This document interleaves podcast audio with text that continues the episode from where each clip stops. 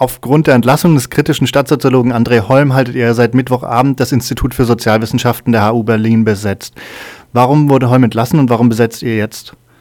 Wir sind der Meinung, dass äh, André Holm nicht wie behauptet wegen seiner Stasi-Vergangenheit oder wegen irgendwelcher falschen Angaben im Fragebogen äh, entlassen wurde, sondern wir sind der Meinung, dass es anschließend an seine Entlassung als Staatssekretär in Berlin eine politische Entscheidung war, diesen äh, kritischen Wissenschaftler, der in Berlin zumindest Maßstäbe für äh, Forschung im Bereich äh, Gentrifizierung gesetzt hat, ähm, zu entlassen und ihn gewissermaßen loszuwerden. Und es gab ja auch einen Polizeieinsatz in der Nacht der Besetzung. Ähm, ihr sprecht von einem rabiaten und unverhältnismäßigen Einsatz der Polizei. Wie ist das abgelaufen? Genau, also ähm, gestern Nacht, als wir noch fleißig am Diskutieren waren, äh, kam plötzlich ziemlich unvermittelt äh, drei äh, Polizeibeamte äh, in Zivil äh, in das Gebäude gestürmt, beziehungsweise haben sich gewaltsam Zutritt verschafft äh, durch die Tür, ähm, haben das äh, ohne irgendwelche weiteren Angaben, ohne einen Durchsuchungsbeschluss oder sowas äh, vorzuzeigen, äh, haben sie einfach das besetzte Gebäude hier äh, komplett durchkämmt und haben wohl von äh, außerhalb des Gebäudes äh, eine Person verhaftet.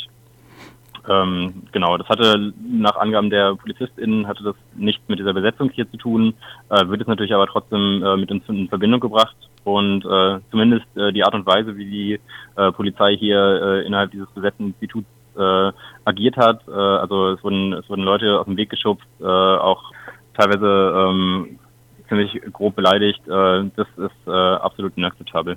Rechnet ihr eigentlich damit, dass es da weitere polizeiliche Repressionen geben wird, die da autonom starten? Ja, ähm, also wir sind äh, schon darauf vorbereitet, dass es hier auch noch weitere Polizeiaktionen geben könnte. Also hier versammeln sich äh, ziemlich viele sehr kritische Menschen, ähm, äh, auch aus der linken Szene der, äh, der Stadt.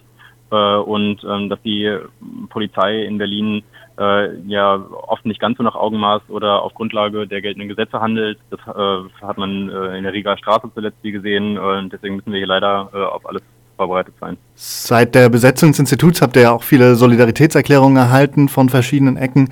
Die Besetzung ist ja eigentlich bis Freitag angekündigt. Wisst ihr denn schon, wie es am Freitag weitergehen soll? Ähm, darüber äh, entscheidet bei uns die Vollversammlung, also das Plenum. Also wir behalten uns einfach äh, vor, das auch länger äh, eventuell fortzuführen. Äh, aber das entscheiden wir, wie gesagt, alle im Konsens. Und äh, noch so eine speziellere Nachfrage. Also auf Twitter, eine Twitter-Userin sagt aus, die Präsidentin der HU habe von einer gewissen Hygiene gesprochen in Bezug auf die Entlassung Holmes. Könnt ihr das bestätigen und wie bewertet ihr so eine Begriffswahl? Ja, äh, das kann ich selber bestätigen, das habe ich selber gehört. Ähm, das ist natürlich eine äh, Aussage, die äh, verbal irgendwie so äh, an die Sprache des Dritten Reiches ein bisschen erinnert. Ähm, deswegen ist es schon mal äh, relativ äh, ekelhaft.